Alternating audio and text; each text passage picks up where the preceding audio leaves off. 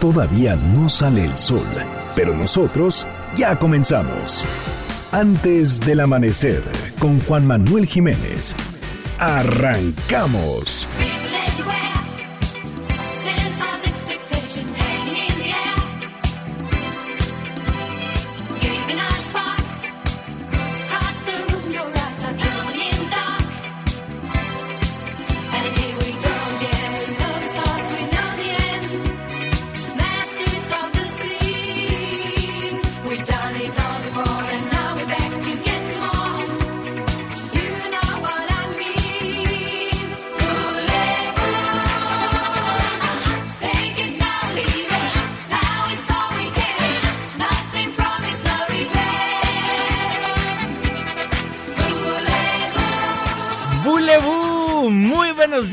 Da muchísimo gusto darles la bienvenida a este espacio madrugador de MBS Noticias 102.5.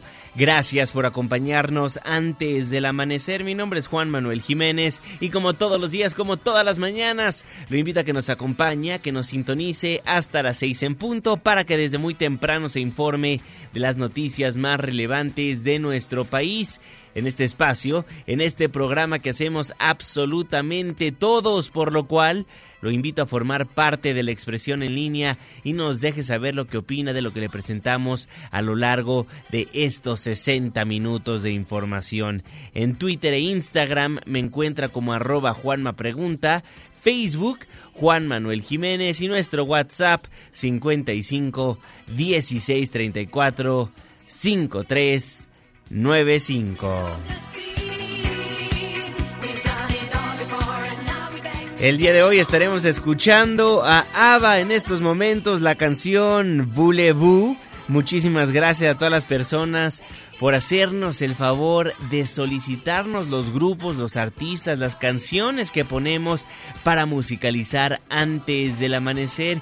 El día de mañana, ¿a quién le gustaría escuchar? Márquenos, escríbanos en redes sociales. El día es lunes, la fecha 16 de diciembre de 2019, la hora 5 de la mañana con 4 minutos, inicio de semana. Estamos en MBS Noticias. Antes del amanecer.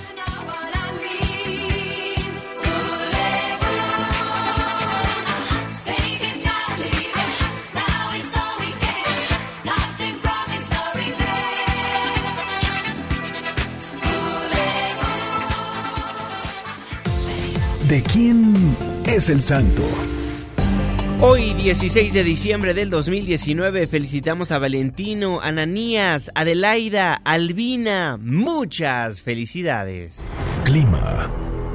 5 de la mañana con 5 minutos, Marlene Sánchez. Juanma, muy buen día para ti, nuestros amigos radioescuchas. Les informo que el Frente Frío número 23 provocará descenso de temperaturas en Chihuahua, Durango, Baja California y Coahuila. También habrá vientos fuertes en Tamaulipas. Se pronostican lluvias ligeras en Chiapas, Quintana Roo, Nuevo León y Oaxaca. Para la Ciudad de México se esperan condiciones de cielo despejado sin posibilidad de lluvias. También habrá ambiente frío en algunas zonas. Tendremos una temperatura máxima de 25 grados Celsius y una mínima de 9. Este fue el reporte del clima antes del amanecer.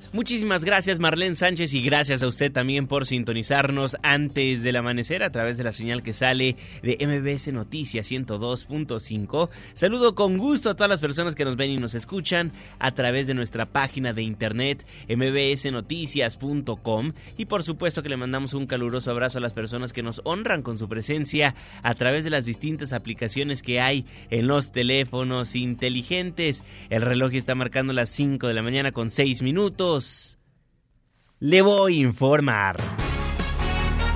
Los empresarios tienen una estrategia para mejorar la seguridad en el país. Itlali Sainz, cuéntanos buenos días.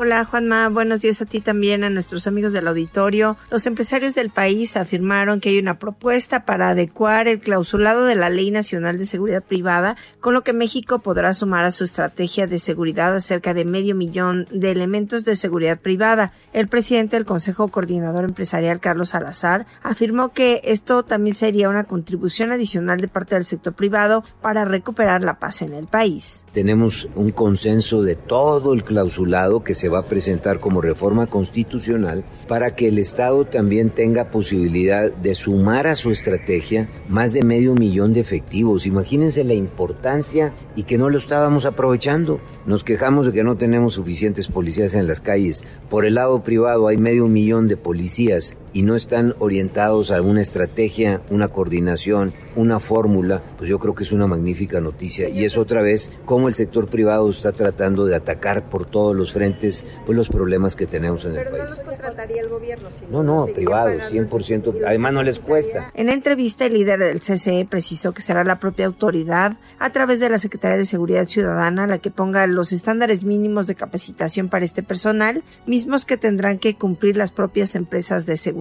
Señaló que la participación del sector privado es primordial para avanzar en temas de seguridad y puso ejemplos donde ya se tienen avances. De proponerle a la autoridad temas de seguridad que creo que no hemos volteado adecuadamente. Hay lugares del país donde la empresa privada junto con la sociedad civil localmente ha hecho trabajos extraordinarios. En La Laguna tenemos ejemplos muy buenos, en la ciudad de Chihuahua, en Tijuana, en Monterrey, donde la sociedad civil, unida con su autoridad local, han encontrado fórmulas para poder proteger a su ciudadanía, tener muchos mejores policías, mucho mejor forma de trabajo y obviamente la criminalidad ha disminuido total y absolutamente. Asimismo, Carlos Salazar dijo que la aplicación del Estado de Derecho es un pendiente de este gobierno y recordó que nuevamente están surgiendo problemas con los trenes en Michoacán, como el cierre de vías federales de comunicación. Por lo anterior advirtió que así como la sociedad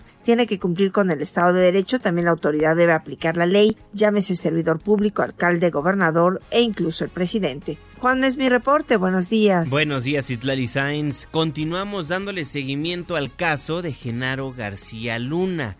Le refresco la memoria. Quien fuera secretario de Seguridad Pública durante el sexenio de Felipe Calderón fue detenido la semana pasada en Grapevine, Texas.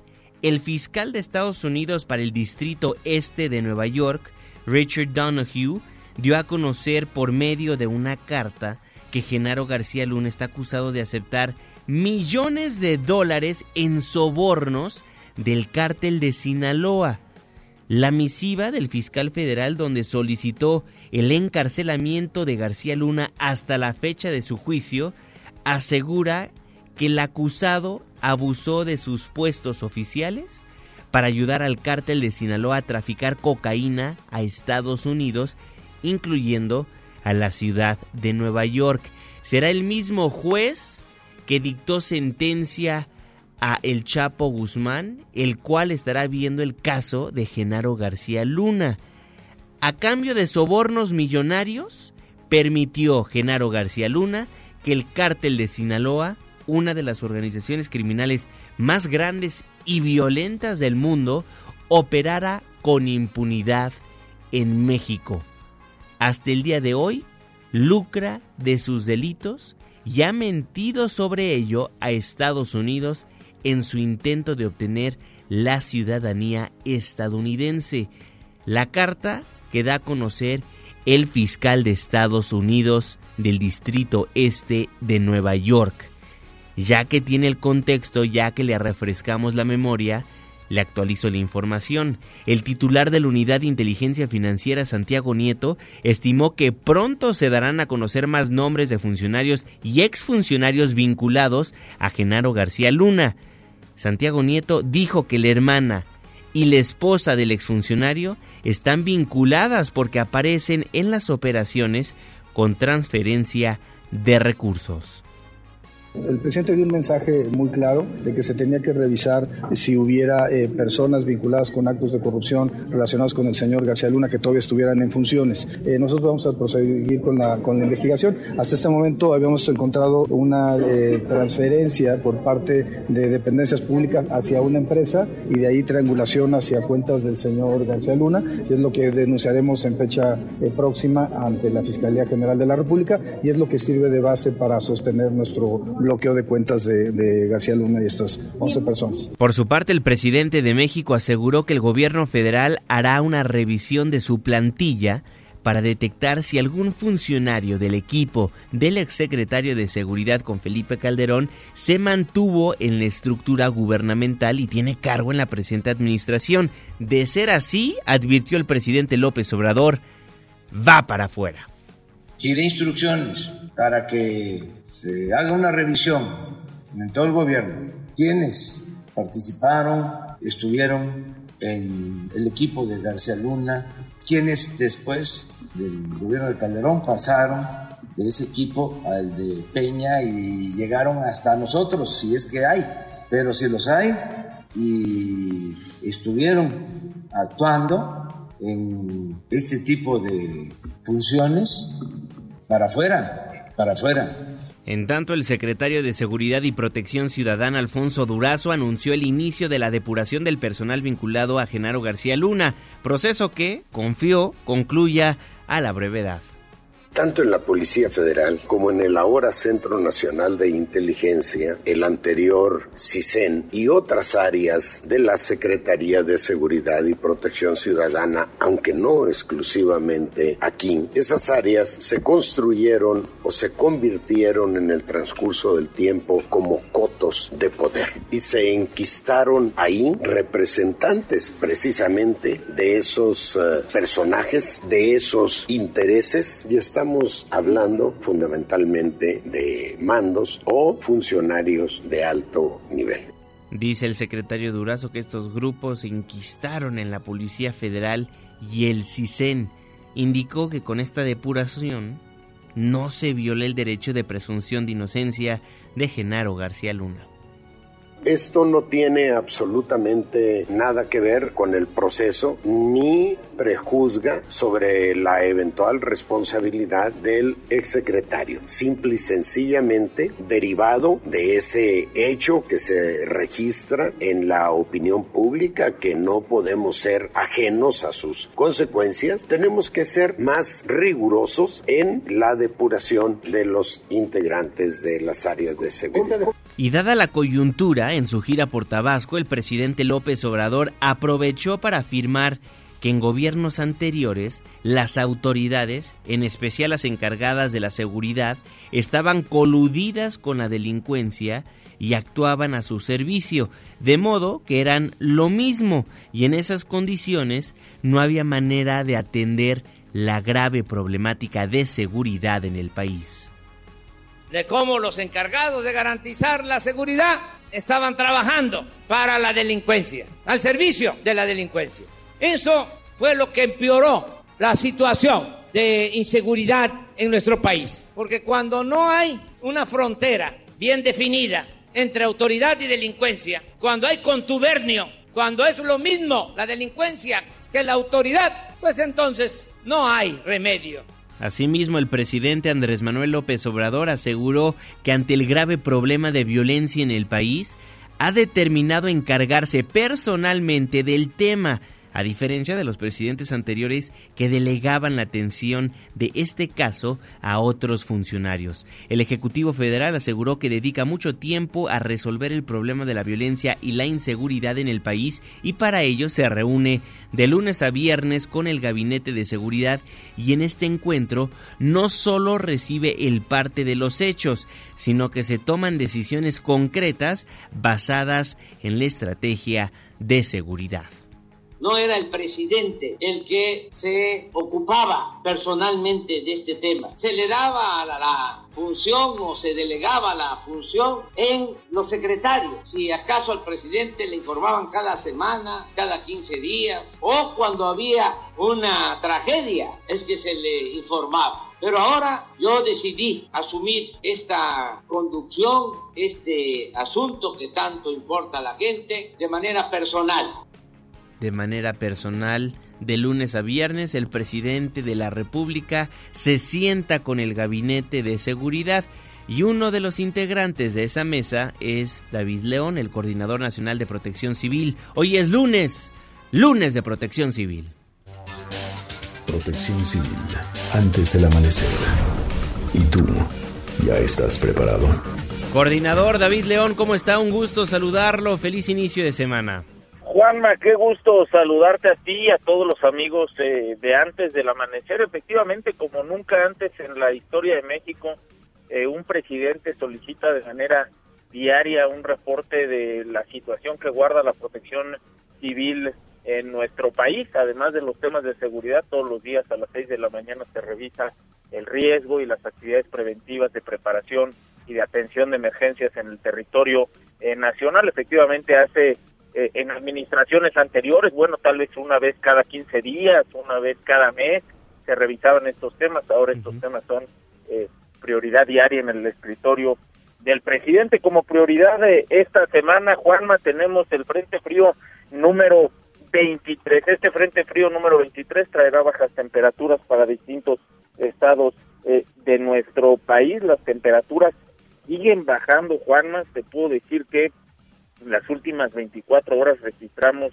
eh, temperaturas de menos 7 grados en algunos municipios del estado de Durango, menos 4 grados en el estado de Chihuahua, menos 2 grados en algunos puntos eh, del estado eh, de México. Van a continuar, van a prevalecer estas condiciones, debemos estar eh, muy atentos. Hemos tenido una creciente en las emergencias atendidas en torno a los incendios urbanos, Juanma, y los accidentes automovilísticos. Es muy importante que todos eh, los amigos de antes del amanecer que nos escuchan en este momento tengan cuidado con todos los equipos que utilizan para ganar temperatura al interior de sus viviendas y tener mucho cuidado con los árboles de Navidad y las series de, focos, porque son estos adornos los que provocan un primer cortocircuito que genera además un eh, eh, incendio urbano. Tengamos mucha precaución con ello.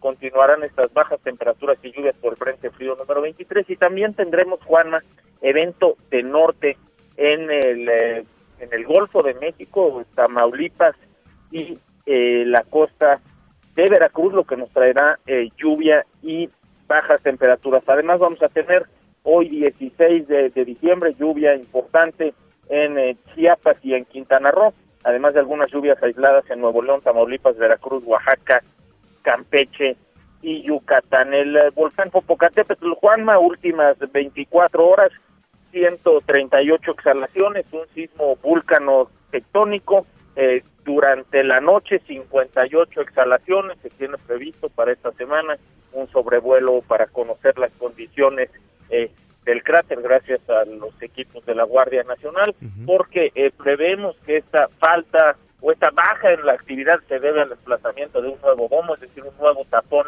de material que seguramente podría generar algunas explosiones, pero justamente por ello estaríamos realizando ese sobrevuelo. Más información acerca de todos estos fenómenos, Juanma, en la página eh, del CENAPREV y en el Twitter de la Coordinación Nacional de Protección Civil, arroba CNPC-MX. Muchas gracias, Juanma, a ti a todo tu auditorio. Muchísimas gracias, coordinador. Nos escuchamos el miércoles. Gracias, Juan Manuel. Muy buenos días. Son las 5 de la mañana con 20 minutos. David León, el coordinador nacional de protección civil, antes del amanecer. Con eso nos vamos a un breve corte comercial, nos vamos a la pausa. Al volver estaremos platicando de el fin del periodo ordinario de sesiones del Congreso de la Ciudad de México.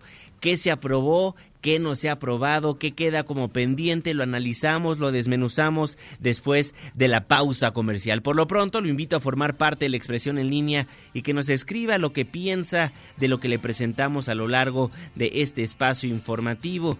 Twitter e Instagram, arroba Juanma Pregunta, en Facebook, Juan Manuel Jiménez y los teléfonos en cabina 5166 1025. ABA SOS. Le tengo el reporte vial. La pausa. Y ya volvemos.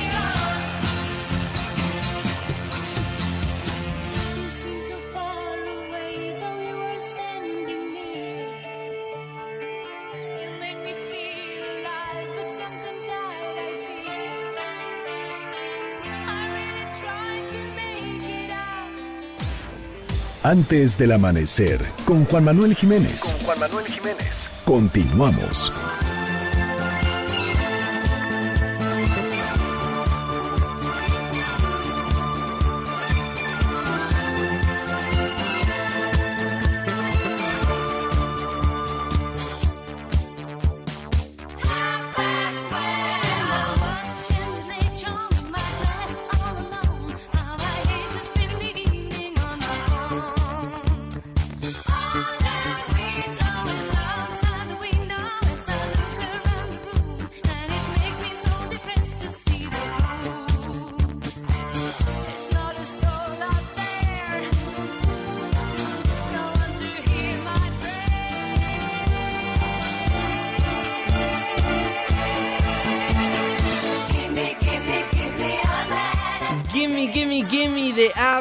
Estamos de vuelta en MBC Noticias. Gracias por madrugar con nosotros. Yo soy Juan Manuel Jiménez y me da gusto nuevamente darle la bienvenida a este espacio del 102.5. Les recuerdo que nos escuchamos de las 5 hasta las 6 de la mañana, de lunes a viernes. Márquenos, sea parte del espacio informativo, denos el reporte vial al aire, cuéntenos los problemas que hay en su colonia, en su barrio, en la ciudad donde nos honra con su sintonía. 5166125, Twitter, Facebook, Instagram, Periscope, Snapchat, arroba Juanma Pregunta. El reloj está marcando las 5 de la mañana con 25 minutos, tiempo del centro de la República Mexicana. Saludo con gusto en este inicio de semana al jeque de los deportes, Luis Enrique Alfonso. Muy buenos días, mi jeque.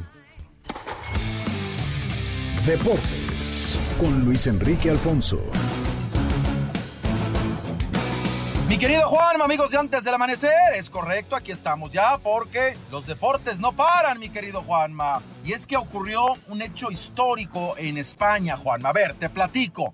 Resulta que el partido de fútbol entre el Rayo Vallecano y el Albacete de la primera división ayer fue suspendido debido a los insultos de la afición del conjunto vallecano al jugador ucraniano Roman Sosulja, a quien lo señalan por tener afiliación nazi. Y varios testimoniales, ayer que estaba leyendo la historia de este jugador Sosulja, estuvo en el Rayo Vallecano hace dos años más o menos, poco más de dos años. Y no lo quisieron en la institución porque efectivamente hay un historial de que este elemento tiene pues simpatía con los partidos nazis. Se identifica como tal, tanto en Ucrania como algunos en Alemania. Y en las pancartas que sacaron ayer en la tribuna, en el Vallecas, era eso, fuera los nazis del fútbol, no lo queremos, insultos mucho más fuertes verbales. Esto se ve en el primer tiempo pitó el árbitro, incluso algunos minutos lo suspendió en la primera, en los primeros 45 minutos, pitó el árbitro y él se fue como haciendo este Sosulya,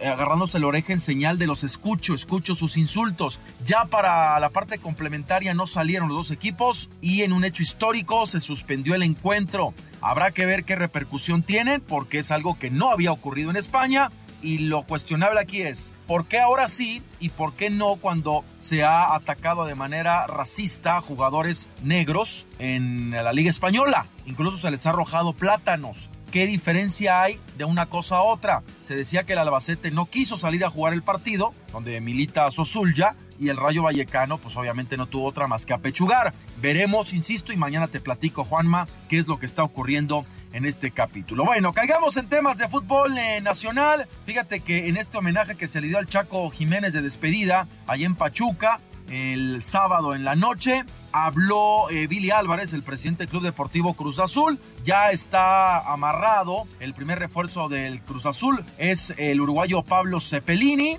que juega en el Atlético Nacional, es mediocampista, tiene 28 años, 2 millones de dólares costó más o menos el fichaje. Y habló Billy Álvarez de que quieren a Sebastián Jurado de Cruz Azul, más bien de Veracruz a Cruz Azul, y también de que se podría conocer el nuevo director deportivo que va a sustituir a Peláez. Se habla mucho que es eh, Lupillo Castañeda y que llega nada más como facha a una institución en la que pues las que van a tomar las decisiones son arriba. Qué triste, Lupillo nos cae muy bien, pero como director deportivo de la máquina, no lo sé. Siempre cuando se busca algún jugador se piensa primero que nada en nacionales, por otro lado también que tenga una edad adecuada, porque no dudo que sería muy interesante su incorporación, pero ahorita todavía no hay algo concreto y lo que también complica las cosas fue cuál es la situación legal deportiva en relación con el Club Veracruz, que el nombre existe. No es nada más estar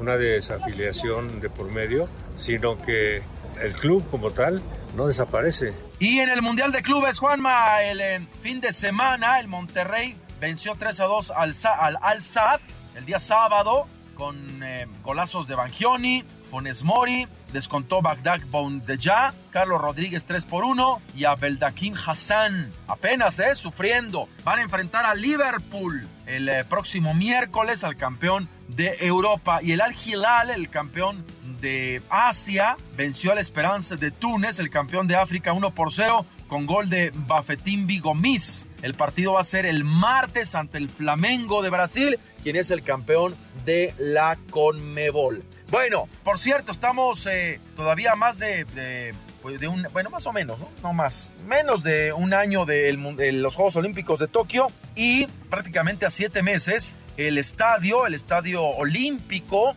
de Tokio ya fue terminado. Se va a inaugurar o se va a estrenar el primero de enero en la final de la Copa Emperador. Se hizo la inauguración ayer, Juanma. Estuvo el primer ministro Shinzo Abe y el arquitecto responsable de la obra, Kengo Kuma. Ya está, estos japoneses de verdad es impresionante la puntualidad, la disciplina. Recordarás que cuando fue el Mundial, bueno, de Brasil ni se diga, no acababan los estadios. En los Olímpicos también tuvieron broncas. O sea, la cultura de un país habla mucho de cuando organiza estos eventos y los japoneses lo acabaron siete meses antes. Tiene capacidad para 68 mil espectadores y costó 1.435 millones de dólares. Así que hay nada más para el jabón, mi querido Juanma. Estos japoneses de verdad siempre van poniendo el ejemplo en estas cuestiones. Y ya para terminar, las Chivas se coronaron campeonas del torneo sub-17 al vencer 3 a 2 en el global al Pachuca. Así que por cuarta ocasión el rebaño tiene fuerzas básicas, luego no llegan al primer equipo los ningunean, pero bueno, ahí está. Y en la sub-20 Santos Laguna, que venció 2 por 0 a los Cholos de Tijuana, habían perdido 1 por 0 la ida, 2 por 1 en el global, así que Chivas campeón sub-17 y Santos Laguna campeón del torneo sub-20. Juanma, la información deportiva, lunes tenemos eh, también mucha actividad que platicar esta semana, así que calentando la final, Mundial de Clubes, se viene el clásico español Barcelona-Real Madrid, de eso platicamos el día de mañana. Juanma es lunes, y sabes qué, te mando a Rimón de Camarón. Mi Twitter, arroba Lea Deportes. Nos vemos en un ratito en Hechos AM. Así será, mi querido Luis Enrique Alfonso, el jeque de los deportes antes del amanecer. Ya tenemos los resultados de cómo van a quedar los octavos de final de la Champions. El Dortmund contra el PSG, Real Madrid, Manchester City, Atalanta contra Valencia, Atlético contra el Liverpool, Chelsea contra el Bayern, Lyon contra el Juventus, el Tottenham y el Napoli contra el Barcelona. Así quedan, así quedan los partidos de las los octavos, los octavos de final de la Champions League. 5 con 31. Vámonos con el resumen capitalino. Quedará libre la trailera que ocasionó 10 muertes en la autopista México-Toluca. Juan Carlos Alarcón.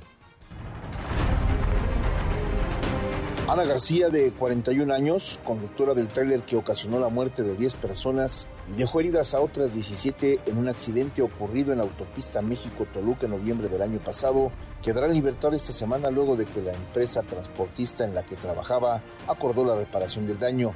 El asesor jurídico de las familias agraviadas, Eduardo Gómez Chávez, informó que este lunes se llevará a cabo una audiencia en las salas de oralidad de Santa Marta Catitla en la que se establecerá el mecanismo del pago en tiempo y montos a cubrir por cada una de las víctimas. Recordó que familias de tres personas fallecidas ya fueron indemnizadas por un monto de aproximadamente 400 mil pesos, cantidad que podría repetirse para la reparación del daño de las otras siete personas fallecidas cuyas familias aún continúan con el litigio. Pero aquí la indignación es que primero la va a dejar salir y luego le va a dar de tres meses a seis años para ver si nos paga. ¿Y cómo es esa, o sea, cómo es que se da, digamos, esa reparación del daño? O sea, ella va a pagar en parcialidades, la empresa será la que pague en parcialidades o será una exhibición única? Eso lo van a decir el día lunes, puede ser de las dos formas, en parcialidades o en una única exhibición, pero como le digo, aquí la cosa es que primero el lunes la dejan salir y luego dentro de seis meses a tres años, pues a ver si nos pagan, pero ella ya va a estar libre. Explicó que la inculpada obtuvo la suspensión condicional del proceso y la autoridad judicial concedió dicho lapso a la empresa para resarcir el daño a los deudos y una joven de 24 años que permanece hospitalizada. Violeta Naya, madre de la estudiante de psicología que aún sigue internada a más de un año de ocurrido el accidente, señaló en entrevista con MBS Noticias que la empresa transportista EASU solo cubrió el primer ingreso de su hija al hospital y posteriormente se olvidó de ella. Los gastos, dijo, han sido millonarios y cada día van en aumento. Bueno, aproximadamente yo creo que van 5 millones de pesos. ¿Y qué tipo de lesiones presenta su hija? Tuvo lesión, eh, fractura cerebral, todo el lado derecho. Son múltiples fracturas. El brazo estuvo a punto de perderlo. Todavía está pendiente todavía una otra cirugía debido a su baja bajo peso que tiene ahorita las condiciones, por lo mismo de que estuvo en coma más de 17 días, estuvimos 60 días en el hospital, entonces son muchas lesiones, son muchas lesiones, está en proceso de recuperación, digo, afortunadamente está con vida, pero sí, igual el medicamento, o sea, su tratamiento es indefinido. Dicho accidente tuvo lugar el 7 de noviembre de 2018 en autopista México-Toluca, a la altura de la zona de Santa Fe, donde el trailer que conducía Ana García se impactó contra 14 vehículos cuando circulaba a más de 160 kilómetros por hora. La inculpada reconoció que su labor no era propiamente de chofer, ya que era acomodadora de los pesados vehículos en los patios de la citada empresa y que el día del percance perdió el control por malas condiciones de los frenos, versión que no avalaron los peritajes y la empresa. No obstante, las investigaciones establecieron que el accidente fue resultado de la falta de pericia de la operadora para controlar la pesada unidad. Ahora su libertad está en puerta. Pero sea la cantidad que sea, ella sale en libertad y después a ver si paga. ¿Y quién es el que se está haciendo cargo del pago? ¿La empresa o ella directamente? No, la empresa, ella pues no, no, no es una persona con solvencia. ¿Y si no paga la empresa, qué pasaría, abogado? ¿Hay alguna consecuencia jurídica o no? Sí, seguimos a ver si nos pagan en vía civil. ¿Se acuerda de ese accidente? Esta trailera iba a exceso de velocidad sobre la carretera México-Toluca, la autopista de hecho, México-Toluca, se impacta con varios vehículos, ocasiona la muerte de 10 personas y va a quedar libre, va a quedar libre esta señora. Son las 5 de la mañana con 36 minutos. Y Juan Carlos García, el ex esposo de Abril Cecilia, principal sospechoso de su feminicidio, está ubicable en los Estados Unidos en virtud de los datos aportados por la Procuraduría Capitalina a las autoridades encargadas de la búsqueda y detención del sospechoso.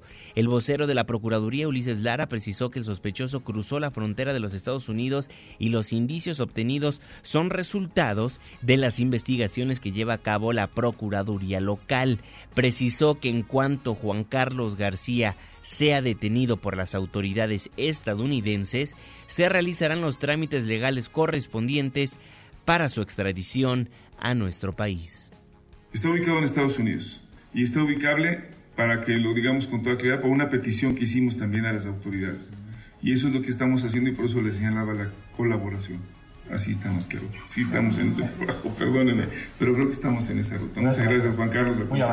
Y en más información, la jefa de gobierno Claudia Sheinbaum inauguró este sábado Ecologísima, la pista de patinaje de acrílico del Zócalo Capitalino de 4.000 metros cuadrados, con la cual se ahorrarán 307 mil litros de gasolina y se dejan de emitir cerca de 800 toneladas de dióxido de carbono. La mandataria capitalina explicó que a partir de este año las celebraciones decembrinas en la Ciudad de México serán diferentes inicia una nueva forma también de diversión y una nueva forma de apropiarse del zócalo de la Ciudad de México. Con los megacoros de la ciudad que están aquí, niños y niñas de escuelas públicas de la Ciudad de México, que a partir del día de hoy y particularmente el próximo fin de semana se van a apropiar de este zócalo e inicia una nueva forma de cultura, de arte en la ciudad. Si tiene oportunidad de ir a patinar a la plancha del Zócalo Capitalino, hágalo. De verdad esta pista de acrílico es impresionante.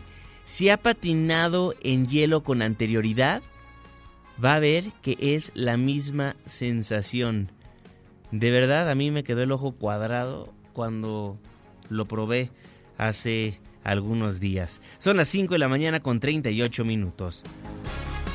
Oiga, y hablando de la época navideña, el secretario de Seguridad Ciudadana de la Ciudad de México, Omar García Harfush, anunció que se realizarán operativos navideños en el cual van a participar 22.750 policías para reforzar la vigilancia en los 100 cuadrantes más conflictivos en la capital. El funcionario explicó que el programa de seguridad y paz por la temporada navideña acabará el 25 de diciembre. Se enfocará en zonas donde hay menor afluencia como plazas comerciales y tianguis los cuadrantes donde tenemos mayor índice o en las colonias donde tenemos mayor índice de robo a habitación, estos 22 mil elementos que se despliegan también sirven para fortalecer los cuadrantes donde mayor incidencia delictiva tenemos. Los que se dan más en estas fechas, como robo a cuentaviente, robo a casa habitación, estar más pendientes de las sucursales bancarias, de los centros comerciales, es decir, donde más va la gente, donde hay más intercambio de dinero. Venustiano Carranza, la alcaldía Venustiano Carranza es, es Álvaro Obregón, Guajimalpa, es decir, son varias, pero más que nada es más que colónico, son los cuadrantes, de los 847 cuadrantes tenemos identificados más de 100 que se tienen que fortalecer de manera más fuerte que otros. Y también la Secretaría de Seguridad Ciudadana reforzó ocho puntos de revisión del programa Conduce sin alcohol, Conduce sin alcohol, los cuales cuentan con juzgados cívicos móviles. El subsecretario de Participación Ciudadana y Prevención del Delito, Pablo Vázquez, informó que el objetivo es volver a posicionar el denominado alcoholímetro, como uno de los programas más confiables para la población. El tema de los ocho puntos, estamos hablando de, puntos que nosotros llamamos eh, móviles, es decir, que están equipados con la presencia de, juzgado, de juzgado cívico. Hemos decidido reforzar dentro del, número total de puntos que tenemos, eh, tenemos puntos que están eh, reforzados, los operativos son estos, son estos ocho, los, este, como este y el que, el que vieron hace rato. Es parte, desde luego, del operativo de Sembrino, pero la idea es que en, esta, en esta nueva administración, como decía, volvamos a posicionar el alcoholímetro como uno de los, de los programas de construcción de confianza más importantes del gobierno de la ciudad.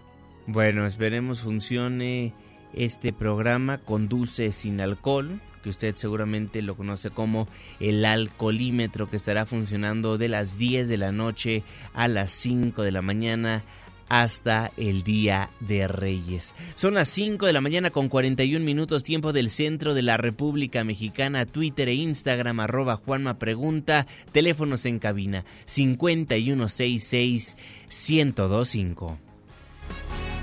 Ahora platiquemos del Congreso de la Ciudad de México. Ya se fueron de vacaciones nuestros legisladores locales, ya que este sábado se terminó, concluyó el periodo ordinario de sesiones. Y este sábado el Congreso de la Ciudad de México aprobó el presupuesto 2020 para la capital del país. Será de 238.975 millones de pesos. Más del 80% de los recursos se van a destinar a los ejes ciudad sustentable, movilidad y seguridad.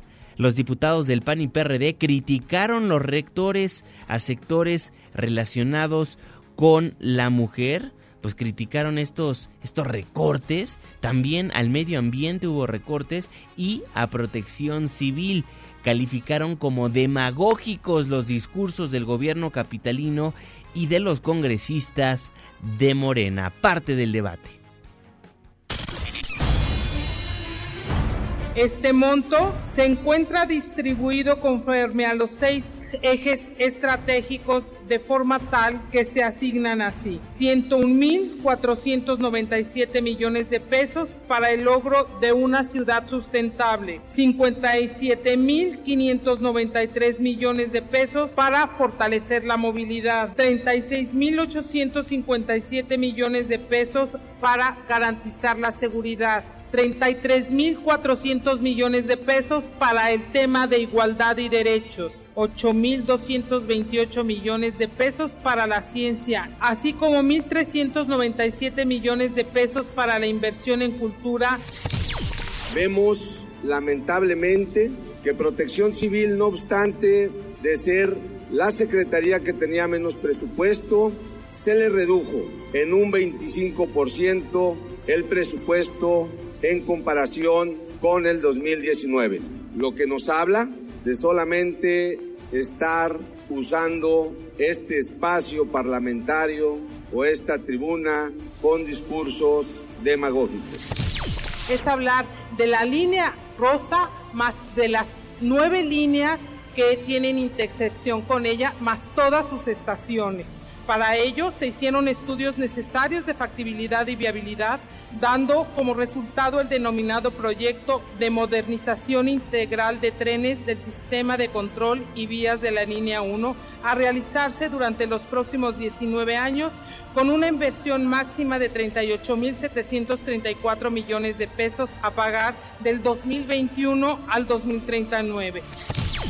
Secretaría de Mujeres le dieron menos recursos Imagínense, lo más importante de la mujer, discurso, menos recursos para la Secretaría en los hechos. Secretaría de Pueblos y Barrios Originarios y Comunidades Indígenas Residentes, discurso, nos importa mucho, hechos, menos recursos. Secretaría de Medio Ambiente, pues no que somos ecologistas, están dando menos recursos.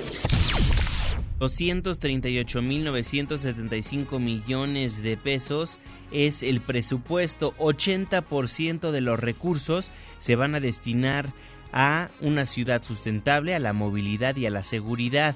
Recortes importantes a sectores relacionados con la mujer, medio ambiente y protección civil. Ya aprobado el presupuesto 2020 para la Ciudad de México. ¿Qué dijo la jefa de gobierno Adrián Jiménez? Cuéntanos, buenos días. Buen día, Juanma. Un saludo afectuoso para ti y el auditorio. Luego de que la madrugada del pasado sábado el Congreso Capitalino aprobó el presupuesto 2020 para la Ciudad de México, la administración de Claudia Sheinbaum aseguró que seguirán haciendo más con menos recursos a través de la aplicación del gasto público con responsabilidad y transparencia, pues el objetivo es acabar de raíz con la desigualdad y mejorar la calidad de vida de sus ciudadanos. En un comunicado recordó que para 2020 la capital del país contará con un presupuesto de 200 238.975 millones de pesos, cifra 2.1% superior respecto a lo asignado para este año. Destacó que conforme al presupuesto aprobado, los ingresos propios de la ciudad representarán el 46.7% de los ingresos totales. Asimismo, resaltó que con la aprobación del Código Fiscal para el próximo año, se ratifica el compromiso de apoyar a la economía familiar y el patrimonio de los ciudadanos, en virtud de que señaló no habrá incrementos en términos reales de las principales contribuciones recaudatorias como el impuesto predial, nómina y los derechos por el suministro de agua. Además, enfatizó que el techo de endeudamiento que se solicitó para el próximo año es de 4 mil millones de pesos, es decir, 27% menos respecto a lo aprobado para 2019. El gobierno capitalino también apuntó que los sectores como educación, movilidad, infraestructura física y social, seguridad y medio ambiente crecieron en 128.1%, 10.8%, 9.5% y 6.6% respectivamente comparado con el ejercicio 2019. En tanto agregó los presupuestos de las alcaldías conservan su mismo peso respecto del presupuesto total. En este sentido reiteró que los recursos se asignan mediante una fórmula que responde a las atribuciones que tienen por ley que cumplir y a sus características y necesidades de cada demarcación. Juan Auditorio es la información. Buenos días. Buenos días, Adrián. Y el banco de ADN para uso forense también fue aprobado en el Congreso Capitalino. René Cruz, buen día. Juanma, muy buenos días. Sin mayor discusión, el Pleno del Congreso de la Ciudad de México aprobó con 59 votos a favor y cero en contra la iniciativa de ley que envió la jefa de gobierno Claudia Sheinbaum para crear el banco de ADN para uso forense. Dicho banco se conformará por cinco bases de datos, de indicios y evidencias de personas detenidas e imputadas, sentenciadas, víctimas, servidores públicos de seguridad ciudadana, de procuración de justicia, de integrantes del Gabinete de Seguridad Ciudadana y Procuración de Justicia, además de quien es titular de la jefatura de gobierno, así como de prestadoras de servicios de seguridad privada y de aquellas que de manera voluntaria aporten su material genético.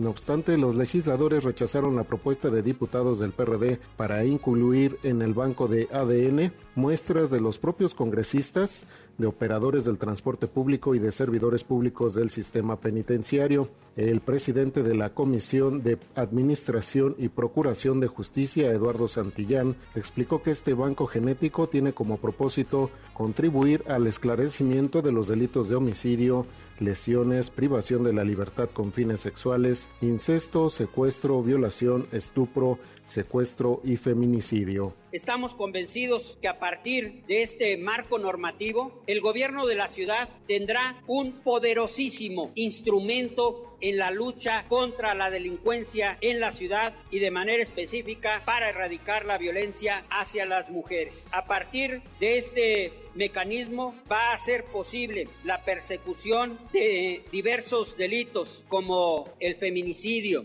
como la violación, el secuestro con fines sexuales, así como los diversos delitos sexuales. El decreto por el que se crea el banco de ADN entrará en vigor al día siguiente de su publicación en la Gaceta Oficial de la Ciudad de México, mientras que el banco de perfiles genéticos deberá estar en operación a más tardar en los 365 días posteriores a la entrada en vigor de la ley. La implementación del banco de perfiles será gradual y deberá quedar concluida el 31 de diciembre del año 2022. Juanma, el reporte que tengo. Muy buenos días. Muy buenos días, René Cruz. Y al concluir el periodo ordinario de sesiones, Ricardo Ruiz presentó su renuncia con carácter de irrevocable a la coordinación del grupo parlamentario de Morena en el Congreso de la Ciudad de México. El legislador comentó que seguirá formando parte del proyecto y manifestó que al momento de presentar su dimisión no hay división al interior de la bancada. Para mí era muy importante el tema de la agenda legislativa. Ya concluyó hoy el periodo, sacamos la agenda legislativa. El grupo, a pesar de las diferencias, actuó de manera unificada, sigue actuando y eso permitió que saliéramos muy bien en la agenda. Por lo tanto, he señalado que una vez concluido ese periodo y concluido mis metas para este periodo, presentaba mi renuncia de carácter irrevocable y dejaba en libertad al grupo para tomar la decisión respecto a quién deba coordinar el grupo.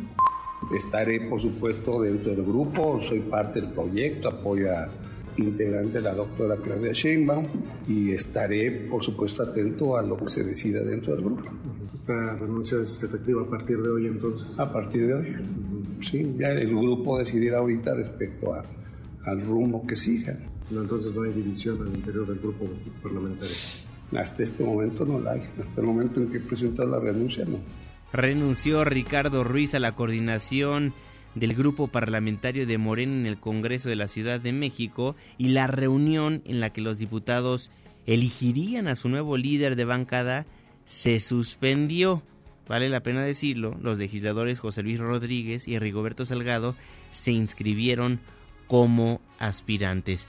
Ya veremos lo que pasa en el Congreso de la Ciudad de México. Trataremos de comunicarnos con José Luis Rodríguez o con Rigoberto Salgado para que nos comenten cuál sería el proceso para elegir al nuevo coordinador de la bancada en el Congreso de la Ciudad de México, el coordinador de Morena. Son las 5 de la mañana con 52 minutos tiempo del centro de la República Mexicana. Oiga, ¿y se acuerda usted de Pedro Pablo de Antuñano, este servidor público que dio de qué hablar, ya que en septiembre de 2016 lo cacharon con 600 mil pesos en efectivo que transportaba en su auto cuando circulaba sobre calles de Polanco? Bueno, le recuerdo el caso porque el decimonoveno Tribunal Colegiado en Materia Administrativa del Primer Circuito otorgó amparo definitivo a Pedro Pablo de Antuñano Padilla, quien ya nos acompaña antes del amanecer. Pedro Pablo, un gusto saludarlo, ¿cómo está? Un abrazo al estudio y extensivo a todo tu auditorio. Muchas gracias por el enlace. Muchísimas gracias. Bueno, ¿qué significa lo que el tribunal dio a conocer? Bueno, tiene una alta trascendencia porque derivado de los sucesos de hace dos años y medio, en donde en un retén ilegal de Polanco fue, fue examinado mi vehículo particular en un día no laborable, por supuesto, en donde yo manifesté que llevaba conmigo 600 mil pesos en efectivo para la realización de una película, una de las seis películas que he escrito y dirigido.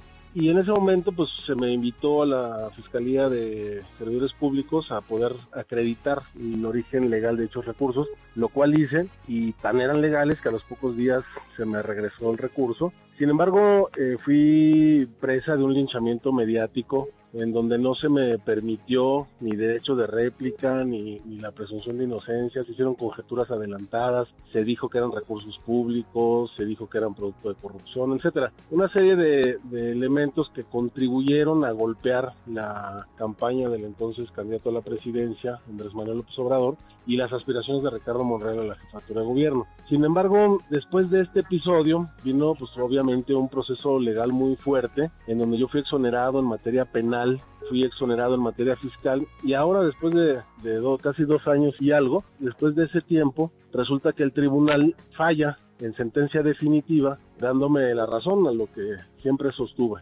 Primero es importante aclarar que yo nunca fui detenido. Una detención se realiza en dos supuestos, con orden de detención o dos en flagrancia y yo no estaba cometiendo ningún delito, no estaba ni en flagrancia ni tenía orden de captura en mi contra. De ahí se construyó pues todo un, un mediático con el objetivo de manchar mi trayectoria, mi figura. Yo nunca he sido sancionado por ningún órgano de control en 20 años de trayectoria pública. Y bueno, pues ahora el Tribunal Federal mandata al Tribunal Contencioso Administrativo y estos dos a su vez órganos máximos del Poder Judicial de manera definitiva ordenan a la Contraloría General de la Ciudad de México a dejar sin efecto ningún ningún tipo de inhabilitación ni sanción eh, derivado de que no hubo fundamento legal para intentar sancionarme. De tal suerte que estamos frente al triunfo de las instituciones y los procedimientos legales en contra de las guerras sucias y las campañas de desprestigio que afortunadamente ahora se encuentran en el México que ya superamos. Ya que el tribunal dictó la sentencia, Pedro Pablo, ya que dejó sin efecto la sanción emitida por el gobierno capitalino durante la administración del doctor Miguel Ángel Mancera, hay que recordar, hoy senador de la República Mexicana, ¿exigirá algún tipo de disculpa? Hay dos caminos ahora en el sentido de, la disculpa pública. Uno, pues la ley ahora me permite ejercer acción legal en contra de quienes me difamaron, en, en contra de quienes se extralimitaron en sus atribuciones, particularmente el excontralor general, y por otro lado, pues la, la buena voluntad, ¿no? Y, y, te voy a decir una cosa, la verdad es que yo no albergo resentimiento en el corazón, no busco ningún tipo de revancha, realmente pues entiendo que hay quien hace lo que en cada momento le toca hacer, pero pues eso corresponde ya a la conciencia de cada quien, el tema de, disculparse públicamente, porque pues imagínate, fueron dos años en donde, yo no pude ejercer cargo público, aunque no estaba sancionado, pero que yo decidí no, no reincorporarme al gobierno hasta que no estuviera totalmente aclarado. Y la verdad es que tampoco busco responsables ni busco revanchas de ningún tipo. Y te diría, en el momento en el que se suscitó este problema, estuvo tan enardecido el ánimo, pues que el, el PRD me denunció en la PGR por lavado de dinero. Te diría, me voltearon de cabeza. Si yo fuera un político corrupto, tradicional, pues ya me hubieran encontrado mis, mis ranchotes con caballos, mis camionetas, mis propiedades en otro país. Y la verdad es que no fue así. No sí. fue así porque no, no existe. Yo, no, yo tengo una manera distinta de vivir. Yo soy escritor de profesión, tengo sí. seis libros publicados, ocho películas producidas, hago discos, teatro, en fin, tengo otras debilidades que no son los, los bienes materiales. Me gusta más el, el, arte y la creación. ¿Habrá futuro político para Pedro Pablo de Antuniano? Te compartiría que estos dos años y medio estuve eh, descansando haciendo adobes. Realmente yo nunca paré mi actividad política porque nunca tuve suspendidos mis derechos políticos. Yo fui aspirante a jefe de gobierno independiente en el proceso pasado. Después fui candidato plurinominal en la elección constitucional. Y este año pues me he dedicado a recorrer el país con el objetivo de construir una fuerza cívica que contribuya a la transformación que el país está experimentando. Entonces, en los próximos días, si me lo permites, pues ya derivado de que este tema está cerrado, pues voy a regresar con toda esta fuerza territorial y, y, mediática a poder fijar ya una nueva posición respecto a lo que haremos en el año que viene y sobre todo de caras a las elecciones intermedias en donde sin duda busco estar en la papeleta por algún encargo público. Vamos a respaldar el proceso de transformación nacional que encabeza el presidente de la República. Creemos que es momento de cerrar filas. Yo nunca he militado en Morena ni pienso hacerlo, pero sí vamos a buscar un espacio de participación político, cívico, independiente que nos permita contribuir a la cuarta T eh, de manera ordenada y sobre todo respetuosa. Pues estaremos en constante comunicación, Pedro Pablo. Le mando un fuerte abrazo. Al contrario, muchas gracias por el enlace y reiterarte mi compromiso con la libertad de prensa y con el periodismo responsable, como es el caso tuyo y de tu programa. Un abrazote también. Muchísimas gracias Pedro Pablo de Antuñano antes del amanecer. Son las 5 de la mañana con 58 minutos. Con eso nos vamos, con eso nos despedimos. Muchísimas gracias por habernos acompañado a lo largo de estos 60 minutos de información en este inicio de semana. Gracias por todos sus comentarios, preguntas, sugerencias en nuestras redes sociales, Twitter e Instagram arroba Juanma Facebook Juan Manuel Jiménez, WhatsApp 55 16 34 53 95. Dejamos el 102.5, pero pero nos pasamos al 104.9 en Exa FM. Le tengo un resumen de noticias cada hora a la hora hasta las 10 de la mañana y después nos vemos en la televisión en punto de las 7 de la noche en tu ciudad en tiempo real a través de la pantalla de ADN 40, el canal informativo más visto de México. A nombre de este gran equipo de trabajo, se despide de ustedes su servidor y amigo Juan Manuel Jiménez. Pasen excelente inicio de semana. Ya casi sale el sol. Nos escuchamos mañana en punto de las 5, antes del amanecer.